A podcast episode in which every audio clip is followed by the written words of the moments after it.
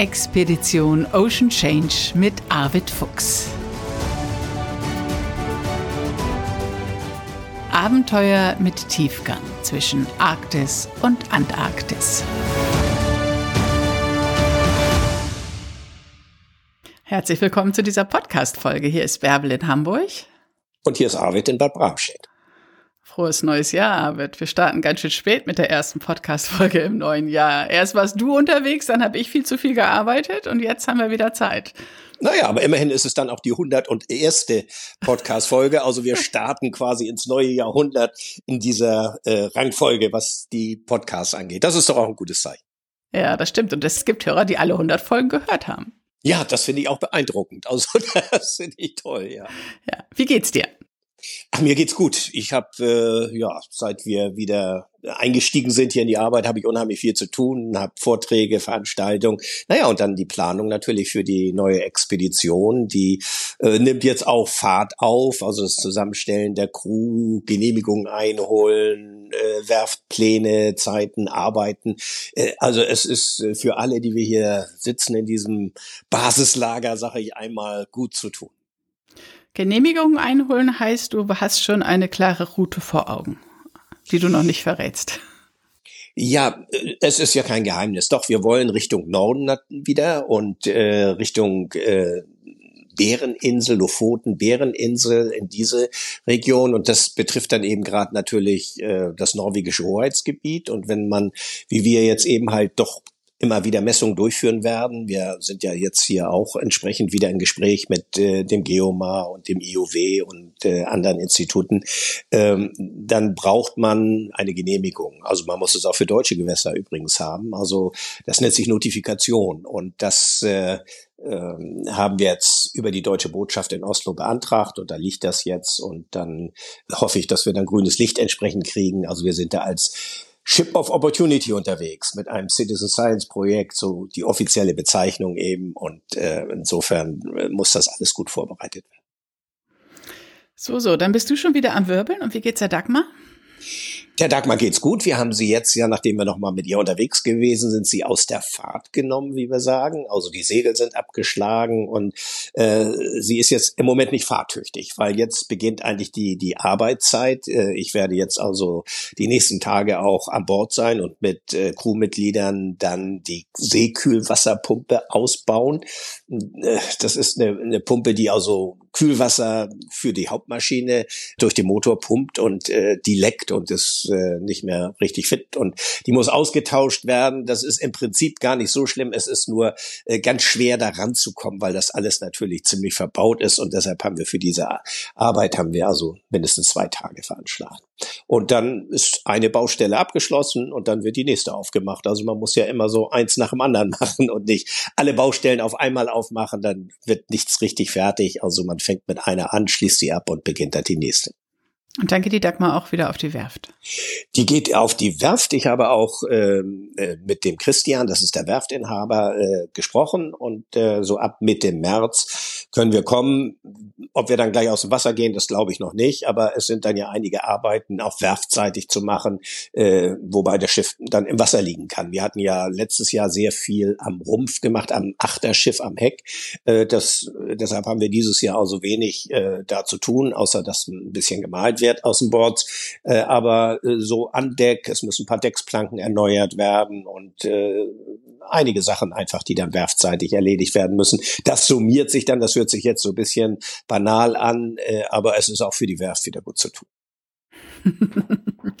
Und für dich ist auch gut zu tun, Arvid. Du hast eine neue Aufgabe hinzubekommen, ein, ein tolles Amt. Du bist Botschafter der UN-Ozeandekade. Was bedeutet das?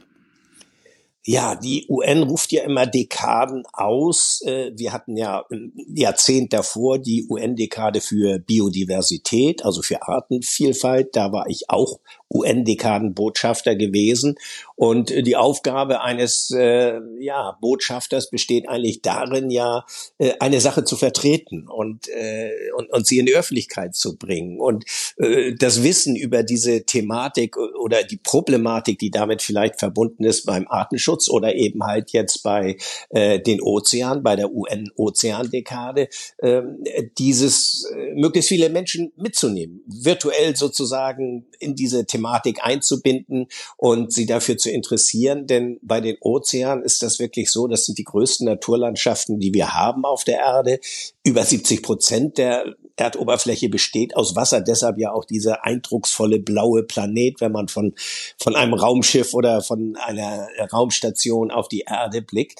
Ähm, das ist, sind eben die Ozeane und es sind dennoch die am wenigsten erforschten Naturlandschaften der Welt. Das heißt, wir wissen eigentlich relativ wenig über die Ozeane und Sinn dieser Ozeandekade ist jetzt eben gerade auch ja, den Schulterschluss zu suchen, wissenschaftliche Institute, aber darüber hinaus eben auch ähm, die Zivilgesellschaft mit einzubinden, um jetzt äh, eben halt äh, ja Informationen darüber zu kriegen und vor allen Dingen auch die die Sensibilität äh, dieses Ozeanes äh, einmal darzustellen. Also darin sehe ich zumindest meine Aufgabe, weil ich nun ja fast mein ganzes Leben lang zur See gefahren bin und auf den Meeren irgendwie zu Hause bin und insofern äh, ja liegen mir die Ozeane einfach sehr, sehr am Herzen. Sie liegen mir sehr nahe und insofern habe ich auch äh, äh, auf die Frage hin, ob ich hier das machen würde, sehr schnell und sehr gerne Ja gesagt. Du bist genau der richtige Mann als Botschafter. Ich meine, wer, wenn nicht du? Aber was bedeutet das konkret? Hast du jetzt zusätzliche Termine oder? Nein, ich habe, die werden sicherlich noch kommen. Das ist ja jetzt auch alles noch ganz frisch. Also ich bin ja nicht der Einzige. Es, äh, Boris Herrmann äh, ist dabei und äh, André Wersing und äh, einige andere, die dabei sind.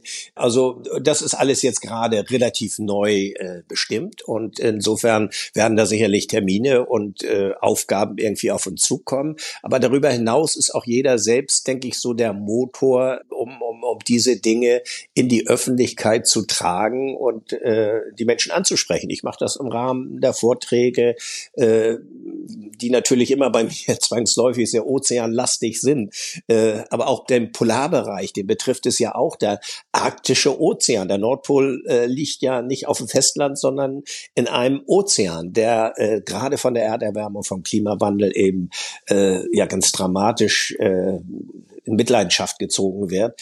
Und äh, insgesamt sind die Ozeane eben halt ein riesen CO2-Speicher. Sie nehmen den größten Teil der, der Erderwärmung erstmal auf. Die Ozeane werden immer wärmer. Und äh, das hat dann eben auch zur Folge, dass äh, es immer mehr zu Extremwettergeschehnissen kommt, weil so viel Energie in den Ozeanen gespeichert ist und äh, das hängt eben alles miteinander zusammen und insofern ist das, glaube ich, äh, auch an der Zeit, dass man wirklich mal die Ozeane, die Weltmeere in den Fokus der Öffentlichkeit rückt. Und ich hoffe, dass das ganz viel Zuspruch findet und dass sich da ganz viele irgendwie mit einspleißen, wie der Seefahrer sagt, sich mit äh, einhaken, um, um äh, wirklich auch die Wertigkeit dieser Ozeane äh, dann äh, zu begreifen und zu verstehen.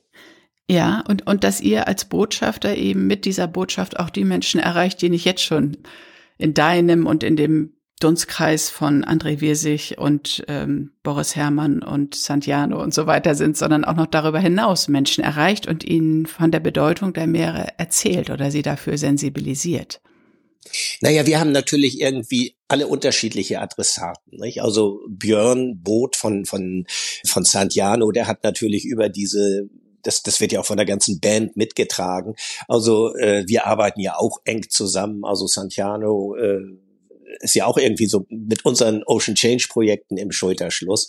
Und äh, die haben natürlich äh, eine ganz andere Zielgruppe auch noch wieder und erreichen natürlich viel, viel mehr Menschen als, als ich auf meinen Vorträgen beispielsweise. Aber das macht es ja gerade aus, dass man, äh, ja, dass man so seine seine Adressaten, sag ich mal, seine Zielgruppe erreicht und darüber hinaus natürlich nicht nur die, die ohnehin äh, alles wissen und, und äh, auf einer Linie mit einem sind, sondern äh, man möchte ja gerne diejenigen erreichen, die äh, die es noch nicht wissen oder aber die zumindest offen sind für für einen Dialog. Es gibt ja auch diejenigen, die sagen, es interessiert mich alles nicht und es mit Klimaerwärmung ist sowieso Quatsch und äh, mit denen braucht man sich auch, glaube ich, nicht mehr intensiv auseinanderzusetzen, weil es ist einfach physikalisch belegt, dass es so ist und äh, insofern äh, sind mir die Menschen wichtig, die offen sind, die äh, gerne was wissen wollen, die was hören wollen, die sich dann ihre Meinung bilden.